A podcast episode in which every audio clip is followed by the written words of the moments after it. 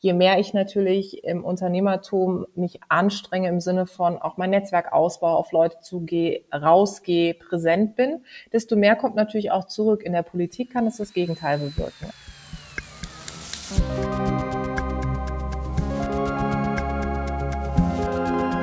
How to Solve It. Der Lösungspodcast.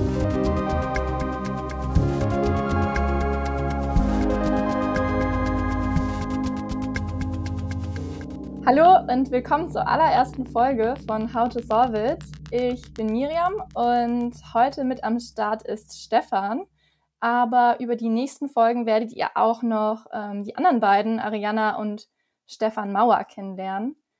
Genau, wer sind wir eigentlich? Wir sind in erster Linie eine Firma. Wir nennen uns FPH und wir sind Kommunikationsexpertinnen. Wir beraten Unternehmen insbesondere im Bereich des äh, Impact Tech, also Unternehmen, Tech-Unternehmen, die mit ihrer Technologie aus unserer Sicht etwas Sinnvolles beizutragen haben zur Gesellschaft. Und wir haben aber diesen Podcast jetzt ins Leben gerufen, gar nicht, um hier unsere Unternehmen zu Wort kommen zu lassen, auch wenn das vielleicht mal vorkommen kann, dann aber immer transparent, sondern vor allen Dingen, um allen Menschen, die wir interessant finden, eine Stimme zu geben, die in irgendeiner Weise aus unserer Sicht zu Lösungen beitragen. Das muss auch nicht unbedingt mit Technologie zu tun haben, sondern das können ganz verschiedene Dinge sein, gesellschaftliche Dinge, ökologische, soziale Herausforderungen, wo ähm, Unternehmen, NGOs, Initiativen sich engagieren und zu Lösungen beitragen. Und heute haben wir aufgenommen mit Tijin Onaran und wir wünschen euch viel Spaß bei dieser Folge.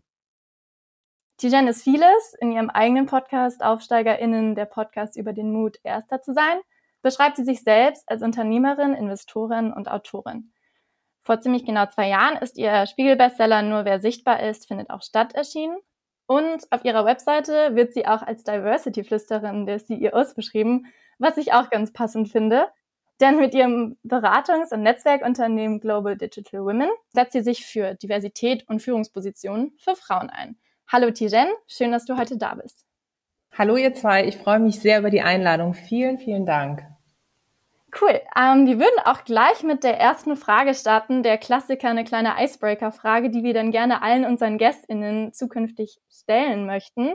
Und zwar, wann hast du das letzte Mal ein Problem gelöst? Das kann was aus dem Alltag sein, irgendwas Kleines, kann aber auch was Großes aus deinem Berufs- oder Privatleben sein. Was fällt dir da ein? Also tatsächlich ist es ja so, als Unternehmerin löse ich ja jeden Tag Probleme. Ab dem Zeitpunkt, an dem ich sozusagen das Bett verlasse, ist es so, dass ich jeden Tag Entscheidungen treffen muss, jeden Tag Probleme lösen muss.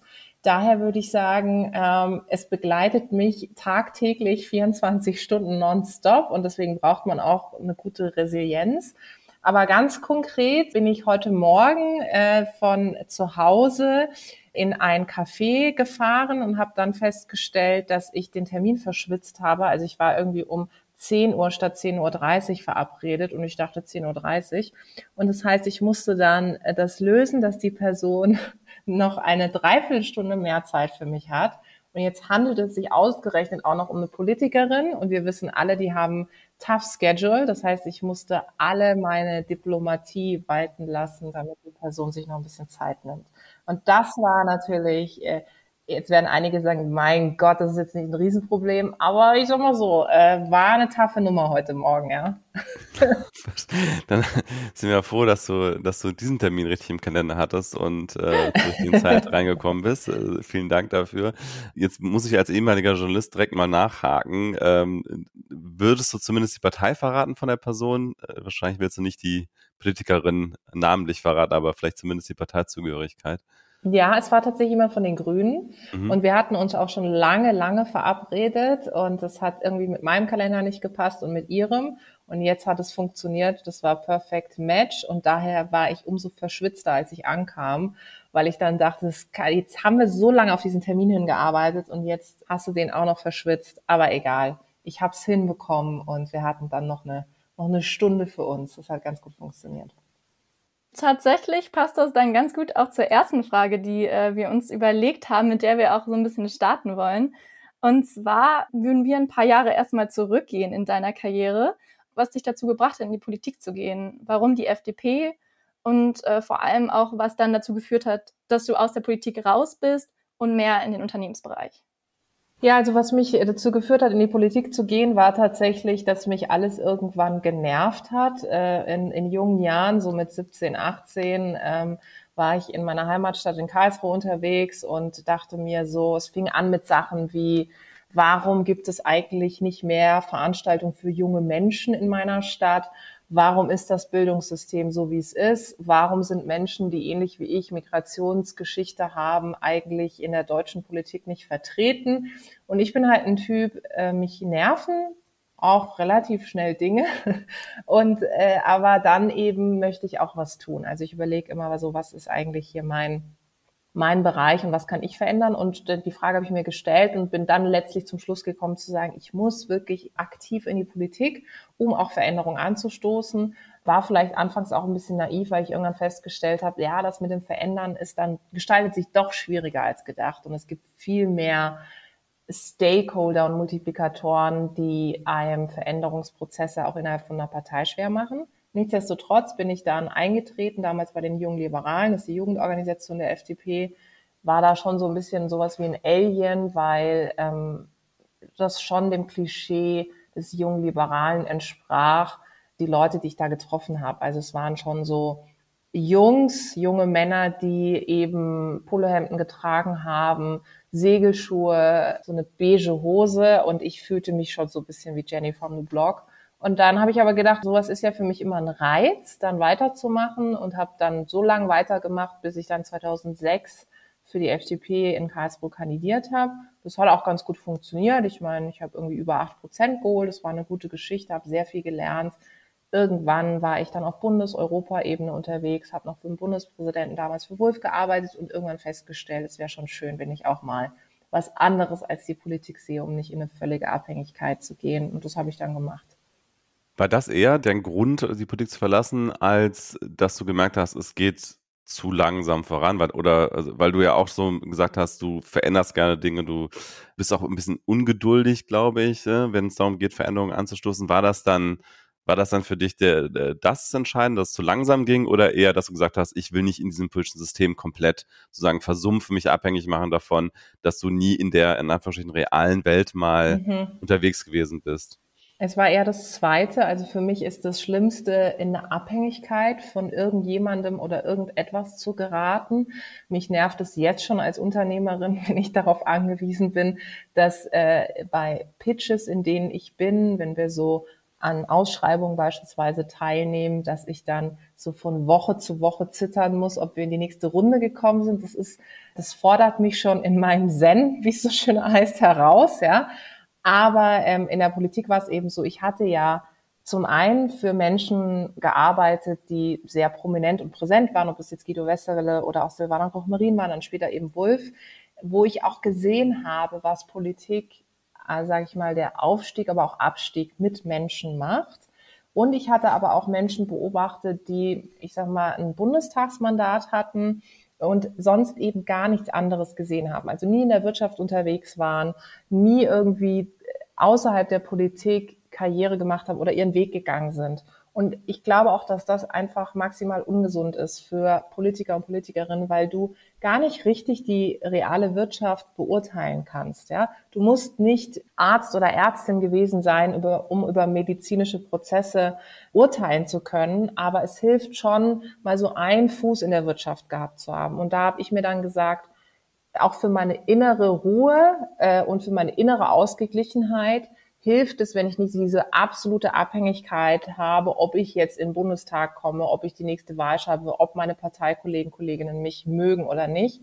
Und habe dann letztlich den Entschluss gefasst, komplett raus aus der Politik zu gehen, was ehrlicherweise auch nicht so einfach war, weil ich habe ja das schon manifestiert. Also ich war ja von eben dann 20 bis ja so 26, 27 aktiv dann auch in der Politik, eben dort äh, viel gearbeitet für unterschiedlichste Leute und dann habe ich mich da selber auch schon gesehen und dann den Entschluss zu fassen, rauszugehen, also sieben Jahre der Zeit, die ich investiert hatte, eigentlich jetzt mal hinter sich zu lassen, war schon schwierig, aber äh, ehrlicherweise jetzt natürlich das Beste, was mir passieren konnte, ja. Manche beschreiben ja auch Politik so ein bisschen als Droge, ne? So dieses, auch die Selbstbestätigung da so ein bisschen rauszuziehen, dass man weiß, okay, man kommt weiter, man hat Einfluss und so weiter. Hast du das so ein bisschen erlebt als, als auch eine, eine Droge, so nach dem Motto, ich werde hier wahrgenommen, ich bin sichtbar, ich bin wirksam vielleicht auch und war das dann schwierig sozusagen, sich davon wieder zu lösen? Ich würde sagen, dass, äh, wenn ich das jetzt heute vergleiche, Politik und Unternehmertum, würde ich sagen, dass Unternehmertum für mich eine stärkere Droge ist, als es die Politik war. Diese Auf und Abs, die du im Bereich Unternehmertum hast, die hast du zwar auch in der Politik, aber viel langsamer, mit einer viel langsameren Geschwindigkeit. Und bei Unternehmertum ist es auch so, dass du viel stärker dich involvieren kannst und dann viel schneller das Ergebnis auch siehst. Also je mehr ich natürlich im Unternehmertum mich anstrenge im Sinne von auch mein Netzwerk ausbaue, auf Leute zugehe, rausgehe, präsent bin, desto mehr kommt natürlich auch zurück. In der Politik kann es das Gegenteil bewirken. Also da kann auch zu viel Präsenz dazu führen, dass immer mehr Leute sich angegriffen fühlen von mir als Person, auch innerhalb der Partei. Also ich habe auch viel mehr Stakeholder äh, und noch mehr Eitelkeiten und Befindlichkeiten, die mich am Ende des Tages bremsen. Und da muss ich sagen, ich bin so ein freiheitsliebender Mensch, wenn ich dann mal so Kosten-Nutzen vergleiche, jetzt nicht in finanzieller Hinsicht, sondern eher in ideeller Form, also was kann ich wirklich umsetzen, war es dann doch die richtige Entscheidung zu sagen, ich wechsle in die Wirtschaft und kann da viel mehr bewirken. Genau, das ist ja auch so ein bisschen das Oberthema unseres, unseres Podcasts. Also die Frage, wo ist man eigentlich wirksam, mit welchen Mitteln? Hast du denn da das Gefühl, dass man insgesamt, wenn man heute als junger Mensch vielleicht irgendwie sich überlegt, man will das verändern, ist es, ist dann vielleicht heutzutage tatsächlich in vielen Fällen die Wirtschaft der bessere Ort, um wirksam zu sein als die Politik? Also ist es vielleicht auch deine persönliche Erfahrung eher, weil du gemerkt hast, du mit deinen Talenten kannst vielleicht in der Wirtschaft besser äh, erfolgreich sein. Vielleicht brauchen wir auch bestimmte Eigenschaften der Politik, die einen erfolgreicher mhm. machen und auch mehr wirksam machen. Weil du hast ja deine politischen Ambitionen oder deinen, deinen Willen, Dinge zu verändern, nicht aufgegeben. Du bist ja jetzt mit Global Digital Woman auf jeden Fall auch an der Stelle, wo du dich für eine Sache einsetzt, natürlich. Ne? Ja, also zu deiner Frage, ob es ähm, in der Politik einfacher ist, Dinge zu verändern oder in der Wirtschaft. Ich würde definitiv sagen, es kommt natürlich schon sehr stark, wie du es schon skizziert hast, auf deinen Charakter an und auch auf die Lust daran, wirklich sehr lange an Themen zu arbeiten.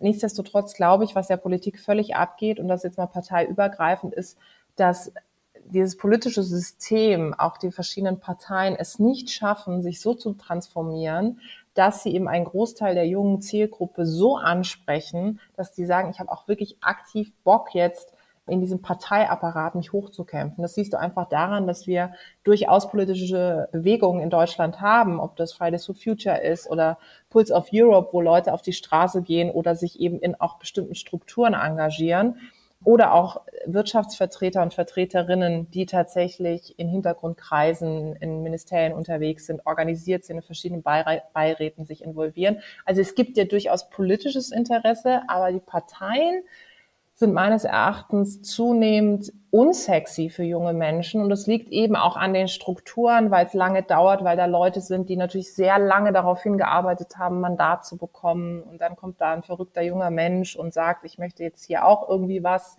haben. Und dann geht irgendwie das Parteien-Postengeschacher los. Und daher glaube ich, dass die Wirtschaft eine größere Durchlässigkeit hat. Übrigens auch für Profile wie meines, wo ich sag mal, die Ausgangsbasis ja eine ist, dass du eben, Miriam, du hast angesprochen äh, über meinen Podcast Aufsteigerin, dass du der oder die Erste in der Familie bist, die eben ihren Weg in der Wirtschaft geht, Karriere macht, wie auch immer du es definierst, äh, Unternehmerin wird. Da ist die Wirtschaft, finde ich, wesentlich durchlässiger als die Politik. Vielen Dank. Und wie, ähm, wie schafft man es jetzt, wenn man in einer Initiative ist, lass es ein Unternehmen sein, eine NGO, ein Verein, wie erreicht man da die Medien? Also ich meine, wir machen ja in unserem Unternehmen, FPH, auch viel Öffentlichkeitsarbeit und arbeiten dafür verschiedene Unternehmen. Und am Ende geht es ja um diese Sichtbarkeit, von der du ja auch viel sprichst.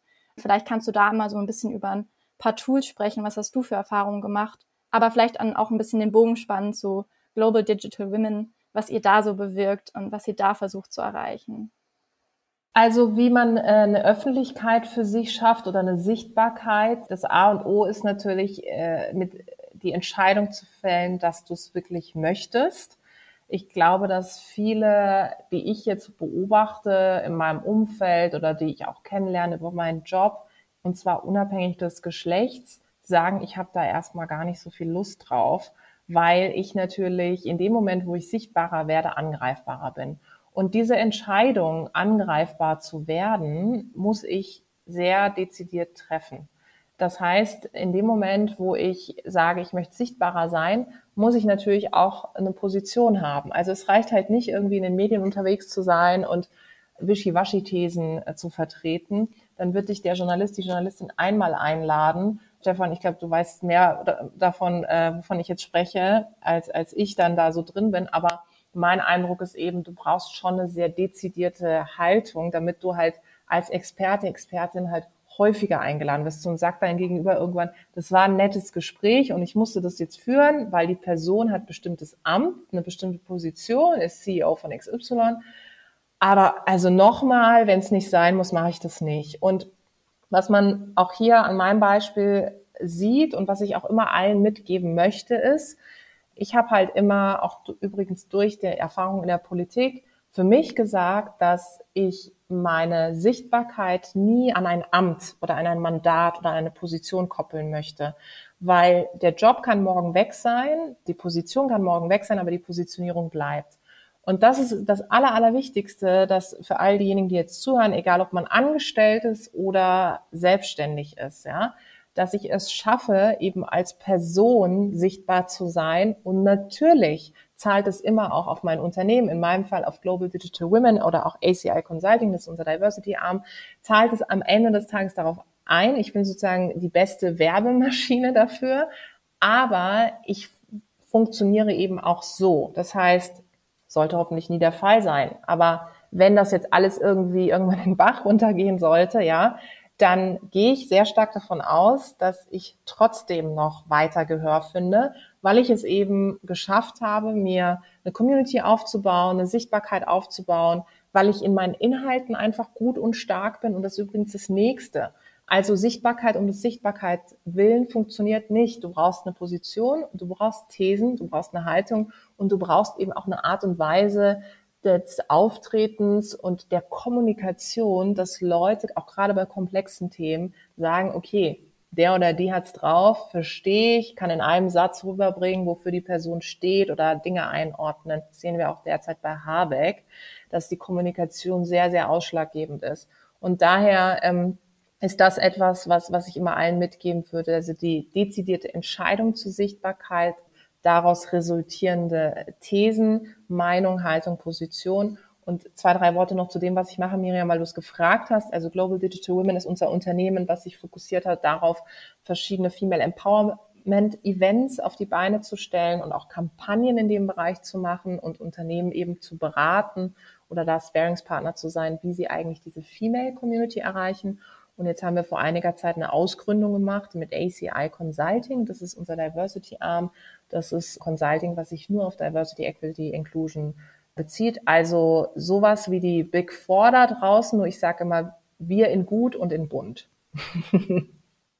Das klingt gut. Ähm, ich finde es auch super wichtig, da dieses Stichwort Sichtbarkeit und Netzwerken bei Frauen ja auch ein ganz anderes Thema ist als bei Männern. Also bei Männern sagt man immer, das ist so ein inhärentes Skill, was die haben und die Plattform ist einfach viel weniger gegeben für Frauen. Und deswegen finde ich das super, super wichtig, ähm, gerade in dem Kontext. Ich fand interessant, dass du gesagt hattest, äh, man muss diese Entscheidung treffen und auch die Entscheidung, sich angreifbar zu machen. Da, da würde ich direkt mal gerne fragen, wann in deinem Leben hast du diese Entscheidung so bewusst getroffen? Ich nehme mal an, als du damals mit Anfang 20 in die Politik gegangen bist, war dir das gar nicht so klar, dass das so eine Entscheidung ist, ne? dass man dann irgendwie sagt, okay, wenn ich mich sichtbar mache, mache ich mich auch angreifbar. Du hast es wahrscheinlich dann einfach gelernt, auch durch Präsenz in sozialen Medien und so weiter. Ich weiß auch nicht, das fände ich auch nochmal ganz interessant, ähm, wie oft wirst du da angegriffen, auch so in sozialen Medien. Aber erinnerst du dich an den Moment, wo du gesagt hast, okay, ich entscheide mich jetzt sozusagen eine öffentliche Person zu werden? Also damals mit 20 ähm, war natürlich das Internet noch nicht so ausgereift, wie es heute ist. Es gab natürlich schon Social Media, aber es fokussierte sich zum Beispiel in meinem Fall jetzt eher auf Facebook.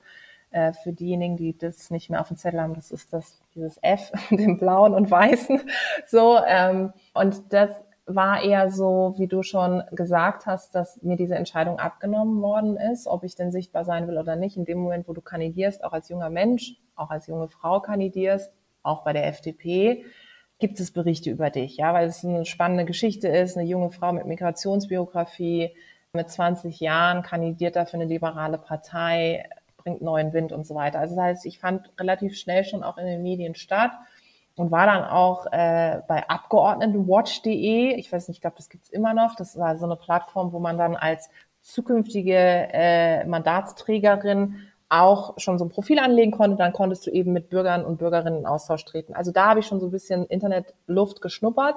Und ich bin aber regelmäßig, ich erinnere mich, darüber habe ich mich vor kurzem mit meinen Eltern unterhalten, weil die viel mehr in Erinnerung haben als ich. Und die sagten zu mir, du bist regelmäßig, und es stimmt, heulend nach Hause gekommen von Wahlkampfveranstaltungen, weil ich natürlich, ich bin ja angetreten, um was zu verändern und dann saß ich da auf Panels und wurde entweder von Mitdiskutanten angegangen und vielleicht auch in einem Ton, den ich halt vorher nicht kannte, ja, so. Oder ich wurde halt irgendwie, wenn ich vom Edeka Rosen verteilt habe, dann kam irgendwie Oma Hilde und, und hat mich dann für die Politik von Merkel verantwortlich gemacht da war ich immer völlig paralysiert, weil ich dachte, hä, ich will doch einfach nur was verändern, ich will doch niemandem was Böses. Und da habe ich schon lernen müssen, dass ich anfange, nicht mehr alles so an mich ranzulassen und dass ich auch merke, dass viele auf mich als Person etwas projizieren, womit ich gar nichts zu tun habe. Die Entscheidung, das Heft des Handelns selbst in die Hand zu nehmen und selber Agendasetterin zu werden, kam dann eigentlich, fing schon im Wahlkampf an, aber danach, als ich dann auch später die Politik verlassen habe, habe ich für mich bewusst die Entscheidung getroffen, ich möchte nie wieder in die Situation kommen, dass ich eben so wahnsinnig paralysiert bin oder dass, dass ich nicht weiß, wie ich reagieren muss und kann. Also ich möchte mir selbst so ein paar, so ein Handwerkszeug erarbeiten, wo ich sagen kann, ja, also das Narrativ hast du selbst in der Hand. Du hast selbst in der Hand, wie sehen deine Social Media Kanäle aus? Was sollen die Leute sehen? Was sollen sie über dich sagen? Ich meine, das hat man nie zu 150 Prozent, aber zu einem Großteil schon. Und dann kam dann die Entscheidung. Und deine letzte Frage, inwieweit ich angreifbar bin oder wie weit ich das jetzt erlebe. Also seitdem ich natürlich im Bereich Diversity unterwegs bin, das bin ich jetzt seit sechs Jahren, muss ich sagen, ist das schon heftig und durch meine stärkere Präsenz jetzt auch, gerade in den letzten Jahren, hat es extrem zugenommen. Ich merke das immer, wenn ich zum Beispiel irgendwie im TV unterwegs bin oder auch mal Radio oder so, also eine, eine Zielgruppe erreiche, die ich sonst über meine Bubble nie erreichen würde, dann kriege ich immer, ich nenne es immer ganz viel Fanpost, ja, oder Liebesbrief in Anführungszeichen. Also Menschen, die mir erzählen wollen, ähm, dass das ja alles überhaupt keinen Sinn macht, was ich mache und ich sei ja irgendwie so eine unlustige Feministin und manchmal ist es auch wirklich rassistisch, dass mir Leute schreiben, äh, ich soll einfach dahin gehen, wo ich, woher ich herkomme. Ich meine, ich finde Karlsruhe wunderschön, aber ich würde da halt nie wieder hin, ja. So. Miriam, du bist doch in Karlsruhe. Ja, lustig, dass du sagst. Ich nehme hier gerade aus Karlsruhe auf. Ähm, ja, genau. Ja, ich komme, also ich würde nicht sagen, ich komme nicht direkt aus Karlsruhe, das wäre äh, zu weit gegriffen. Ich komme aus Weingarten. Ich weiß nicht, ob die das was sagt. Ja, natürlich kenne ich Weingarten. Der schöne Baggersee. Ja, der Baggersee, der ist prominent. Genau, und da sitze ich gerade. Wie witzig. Ähm, ich finde noch eine andere spannende Sache, so du hast natürlich jetzt auch eine gewisse Resistenz und Toleranz aufgebaut gegenüber mh, hm, verschiedenen Kommentaren, auch Hate und diese Anti-Haltung von vielen. Wie war das, als du noch jünger warst? Was für, hattest du für ein Umfeld oder an welche Menschen konntest du dich wenden? Hattest du bestimmte Personen, ähm, die dich darin auch unterstützt haben oder Rollenbildern, wie man ja auch so schön sagt. Was kann man da sozusagen jungen Leuten empfehlen, die sich für etwas einsetzen, die ähm, wirksam sein wollen, eine Leidenschaft für was haben, aber da eben auch so Erfahrungen vielleicht machen oder zukünftig auf die treffen werden? Ja, natürlich ist es absolut wichtig, dass man Umfeld hat, das einen bestärkt und auch an Tagen, wo man, wo es einem wirklich beschissen geht, sagt, du bist gut, wie du bist. Das äh, sind manchmal die Eltern, das war es in meinem Fall und das ist bis heute die Familie, auch wenn sie sozusagen dezidiert jetzt nichts mit, mit meinem Tun äh, bis heute so richtig anfangen können. Also mittlerweile haben sie es verstanden, aber es war ein harter Weg bis dahin, ja.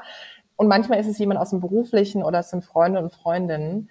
Was ich jungen Menschen mitgeben möchte, ist, dass man nicht darauf warten sollte, dass man diese Menschen irgendwann trifft, sondern wenn ich eine Mentorin haben möchte oder einen Mentor, dann muss ich mich bewegen. Also dann muss ich Ausschau halten. Und heute ist es ja wirklich einfacher denn je. Ich kann auf Social Media unterwegs sein. Ich kann Menschen folgen, die mich inspirieren. Und ich kann die Menschen fragen. Also mein Motto ist immer, wer nicht fragt, hat schon Nein kassiert. Das gilt für alles. Ob das ist, äh, wollen wir zusammenarbeiten, willst du in meinen Podcast kommen, äh, kann ich irgendwie bei dir einen Job anfangen oder möchtest du kannst du dir vorstellen, mein Mentor, meine Mentorin zu werden. Und das ist sozusagen Punkt eins, dass man sich bewegen muss und dahin gehen muss, wo man auch stehen möchte und die Person zu erreichen, die man erreichen möchte. Wichtig ist aber auch, dass ich natürlich dieses Selbstvertrauen, jetzt wird es ein bisschen esoterisch, aber es ist wirklich wichtig, dass man dieses Selbstvertrauen auch von sich hat. Also wenn ich jetzt immer darauf hoffe, dass andere mich bestärken und mich aufbauen, dann werde ich mich natürlich auch hier wieder in eine Abhängigkeit begeben. Und je mehr ich mich davon abhängig mache, dass Leute mich bestärken, desto mehr mache ich mich auch abhängig von der Kritik. Also desto mehr wird mich auch diese Kritik treffen. Also je mehr ich immer denke, ja, jetzt kommt Applaus, jetzt kommt tolles Feedback, desto mehr werde ich auch emotional berührt sein, wenn negatives Feedback kommt. Und daher bin ich immer gut damit gefahren. Es ist nicht einfach und ist auch eine Lebensbaustelle und manchmal gelingt es mir mehr, manchmal weniger für mich selber immer zu sagen, tendenziell bist du gut, wie du bist, ja.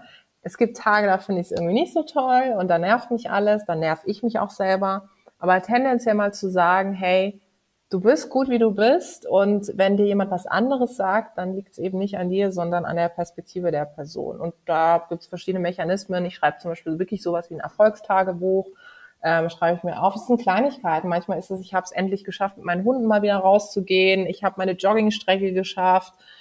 Äh, ich habe geschafft, die eine E-Mail, die ich immer schon senden wollte, an die Person zu schicken. Ich habe es geschafft, etwas zu posten, auch wenn viele immer denken, das, das würde jetzt einfach mir von der Hand gehen. Ich sitze auch manchmal da und denke mir so, soll ich das jetzt raushauen oder nicht? So, ich habe es geschafft, mit meinem Mann äh, mehr Zeit zu verbringen. Also es sind ja nicht nur diese großen Meilensteine, wie ich habe mein Role Model getroffen oder ich habe das Unternehmen skaliert oder ich habe es verkauft. Es sind ja auch die kleinen Schritte.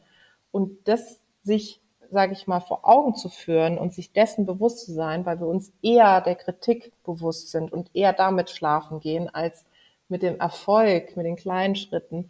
Da helfen halt verschiedene Mechanismen. Ich habe für mich eben dieses Tagebuch und sag mir das dann eben selber, schreib mir die Dinge auf und lese darin, wenn es mir nicht so gut geht. Hattest du denn das, was du eben beschrieben hast, also diesen eigenen Eindruck von sich selbst im Großen und Ganzen cool zu sein, sage ich mal, hattest du das immer schon als Basis oder hast du das durch solche Instrumente, wie du gerade beschrieben hast, erst entwickelt? Also ich hatte das nicht von Anfang an. Ich gehöre jetzt nicht zu den Leuten, die immer irgendwie morgens aufgestanden ist und in den Spiegel geguckt haben und gedacht, ja, bist schon ziemlich geil, ne? Also läuft. Das war jetzt nicht so der Fall. Ähm, auch hier haben mir meine Eltern äh, letztens erzählt, dass ich als Kind und als Jugendliche, ich weiß, dass man sich das immer heute nicht so vorstellen kann, aber super, super introvertiert war, extrem zurückhaltend und überhaupt keine Lust hatte, auf irgendwelche Geburtstage zu gehen oder so. Ich habe mich immer unwohl gefühlt unter Menschen. Lustigerweise habe ich das manchmal heute auch noch. Ähm, nur heute ist halt so, dass ich für mich eben auch wieder Tools entwickelt habe, zu sagen, gut, das ist jetzt ein Job, ich muss hier irgendwie performen und dann gehe ich wieder in mein Schneckenhaus nach Hause, ja. Mir hat schon geholfen, also ich in der Politik, deswegen sage ich immer, das war das beste Assessment Center. Wenn du mit 20 Jahren auf einer Bühne stehst und vor dir stehen tausend Leute, dann bleibt dir ja nichts anderes übrig, als in dem Moment entweder zu sagen, gut, ich gehe jetzt einfach zurück, ja, und das war's dann, oder ich gehe halt Flucht nach vorn. Ich versuche jetzt hier irgendwie das Beste rauszuholen und da sind mir auch schon so viele Sachen passiert. Ich hatte Aussetzer, ich hatte Blackouts, ich wusste gar nicht, was ich da sage. Mikrofon hat gefiebt, ganz laut, ja, es war wie in so einem schlechten Film. Ich habe meinen Text vergessen, ich habe Namen verwechselt. Ich wusste zum Teil auch manchmal gar nicht, was ist die FDP-Haltung, Position, weil ich meine, klar habe ich das Parteiprogramm gelesen, aber als junger Mensch weißt du jetzt nicht jeden Baustein von dem Parteiprogramm. Habe ich voll oft gesagt, ich weiß es nicht oder äh, ich habe da jetzt keine Ahnung. Also ich habe da so viel einfach erlebt, dass es mir schon irgendwann das Gefühl gegeben hat, jetzt bist du so ganz gut vorbereitet. Und natürlich erlebe ich heute in meiner Selbstständigkeit immer noch viele Dinge, die mich vor extreme Herausforderungen stellen. Und ich habe heute auch noch, ich war vor kurzem auf so einer Wirtschaftsveranstaltung, Das war überhaupt nicht diverser Raum. Da waren nur Menschen, die alle gleich aussahen und gleich gekleidet waren. Da bin ich in den Raum reingekommen und habe so für mich gesagt, ich würde eigentlich wirklich super gerne wieder rausgehen, weil ich mich so unwohl gefühlt habe. Und dann habe ich gedacht, nee, jetzt erst recht. Ich glaube, ich habe für mich immer so diesen ja kämpferischen Modus. Das klingt pathetisch, aber es ist so, dass, dass wirklich, dass ich mich so hochkämpfen musste. Das ist mein Antrieb, weil ich weiß halt, wenn ich mich nicht bewege, wenn ich aus dem Raum wieder rausgehe, dann verpasse ich eine Chance. Und ich möchte keine Chancen im Leben verpassen. Und das ist mein Antrieb. Kann natürlich auch manchmal ein bisschen anstrengend sein wahrscheinlich, ne? So, wenn man sich selber den, den Druck macht irgendwie so und dann auch, also ich glaube, man kann ja auch gar nicht ein Leben leben ohne Chancen zu verpassen, denn es gibt ja gerade auch heutzutage so viele Optionen in vielen Fällen und äh, dann äh, hoffe ich, dass du nicht zu häufig nachts noch im Bett liest und denkst, was habe ich heute alles an Chancen verpasst. Nee, das mache ich nicht. Aber du hast natürlich vielleicht oftmals diesen Gedanken zu sagen, ich mache das jetzt nicht oder, oder ich nehme jetzt doch nicht an der Veranstaltung teil oder ich gehe da doch nicht hin. Und natürlich mache ich das auch mal, ja. Aber tendenziell sage ich dann eher immer, komm, jetzt reißt du dich zusammen, du gehst dahin und selbst wenn es irgendwie nur für zehn Minuten ist, you never know. Und das sind ja übrigens immer die besten Abende. Das wissen wir alles aus dem Privatbereich. Ne? Wenn du denkst, oh Gott, ich habe jetzt gar keinen Bock auf die Party, dann gehst du dahin, dann lernst du die Liebe deines Lebens kennen oder auch nicht.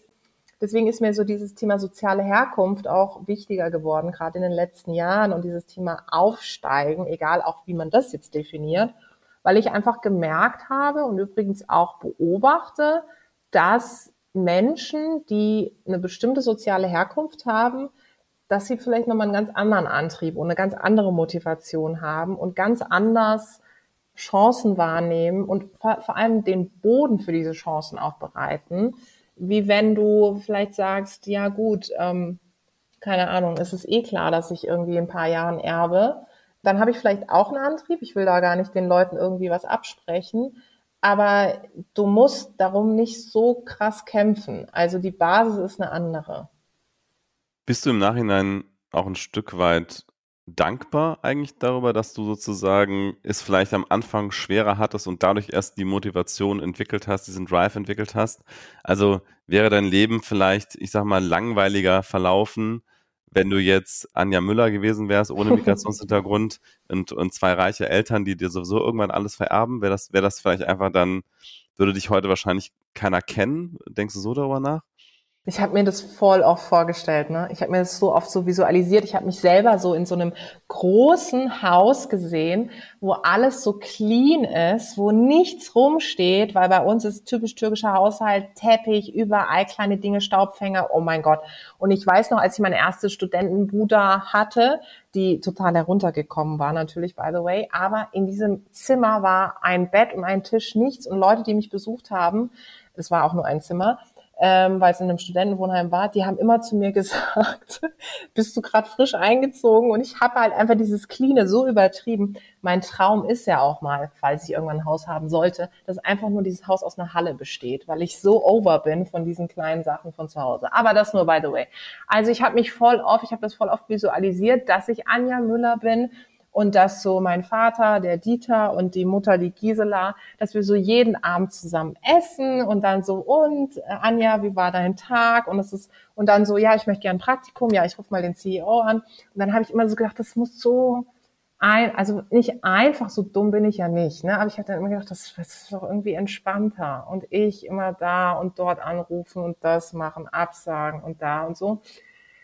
Aber natürlich dieser Kampfesgeist, den ich entwickelt habe und dieser natürlich auch irgendwo, ja, Trotz, der dann natürlich auch kommt, zu sagen, ich will es jetzt beweisen, ich will auch mal in den Rankings sein, als einzige, die Migrationsbiografie hat. Ich will den deutschen Exzellenzpreis für unsere Unternehmen gewinnen, ähm, auch als einzige, die mit, mit einer Diversity Company antritt, dann auch noch als einzige, die Migrationsbiografie hat.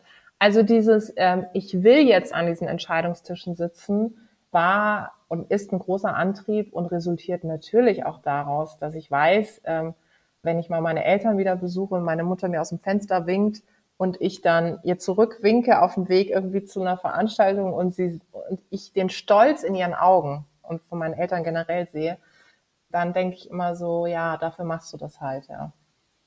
Ich glaube, dann haben wir eigentlich ganz gut äh, den Bogen einmal gespannt über, über deine, also Kurzbiografie natürlich nicht in die Tiefe, aber ich glaube, wir haben so unsere Themen ganz gut besprochen. Vielleicht können wir zum Ende nochmal oder kannst du nochmal ausführen, wenn du selber daran denkst, so jemand, der, der jung ist, der wirksam sein will, vielleicht auch selber einen Migrationshintergrund hat oder andere Voraussetzungen, die jetzt vielleicht nicht ideal sind, was würdest du diesen Menschen raten? Wie kann man seine eigenen Stärken finden? Wie kann man den Platz finden, wo man wirklich wirksam sein kann? Sei es jetzt eben Politik, du hast ja eben diese unterschiedlichen Hintergründe, also du hast in Unternehmen gearbeitet, du hast selber gegründet, du hast eine Initiative mit, mit aufgebaut, was auch Unternehmen gleichzeitig ist und eben in der Politik Erfahrung gemacht. Also was würdest du sagen, so zusammenfassend, wenn jetzt ein junger Mensch wirksam sein will, was ist so dein, dein wichtigster Hinweis an diesen Menschen? Ähm, der wichtigste Hinweis, der wichtigste Rat ist auf jeden Fall, äh, wenn dir jemand sagt, du bist noch nicht so weit und du kannst es nicht, dann krempel deine Ärmel hoch und mach's erst recht das ist sozusagen die Basis für alles, weil man wird Menschen treffen, die genau das sagen. Ähm, das hat jetzt erstmal gar nichts mit Migrationsvorderhintergrund, Biografie zu tun. Es wird immer Leute geben, die einen unterschätzen, die sagen, nee, das wird nichts. Und dann sich selber zu sagen, ja gut, doch, es wird was. Und jetzt erst recht ist die Basis für alles.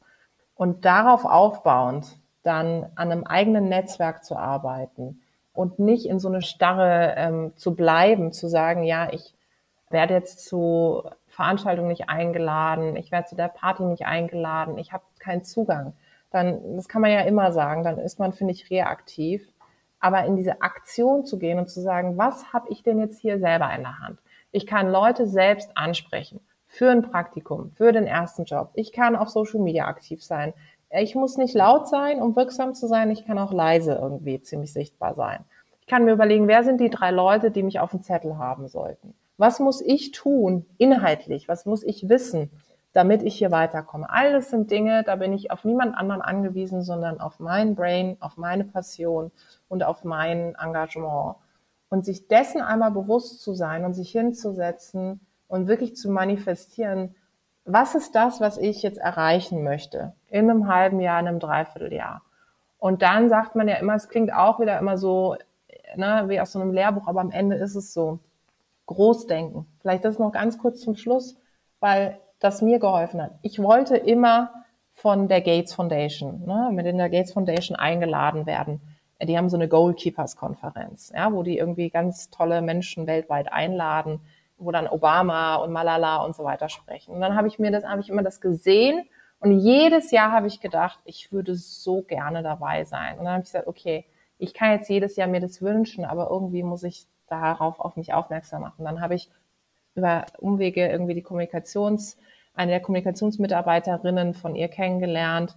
Und dann habe ich irgendwann mit der Kontakt aufgenommen und habe dann fallen lassen und gesagt, wenn ihr irgendwann mal diese Gästeliste, also ich bin auch ein Fan von Melinda Gates, wenn das irgendwann mal gehen würde, dann würde ich mich sehr freuen. Und dieses Jahr hat es geklappt und dieses Jahr fliege ich nach New York und äh, bin auf die Goalkeepers-Konferenz eingeladen. Und das ist wirklich so krass. Es ist, ja, für die einen ist es nur eine Konferenz, für mich ist es so, ein Traum wird wahr. Ich habe daran geglaubt, ich habe daran äh, festgearbeitet und das ist mein kleiner American Dream, ja. Dann dafür erstmal herzlichen Glückwunsch. Das ist sehr cool. Danke. Ähm, und vielen Dank für deine Zeit. Miriam, hast du noch eine Frage? Sonst Nö, ich, ich glaube, wir haben eigentlich die wichtigsten Fragen alle gestellt und ähm, jetzt auch super Spaß gemacht. Danke, dass du dir die Zeit genommen hast. Ich äh, fand es inspirierend und ich hoffe, dass auch äh, unsere HörerInnen da ein bisschen was mitnehmen können aus unserer ersten Podcast-Folge mit dir. Was für eine Premiere. Ich freue mich. Vielen Dank.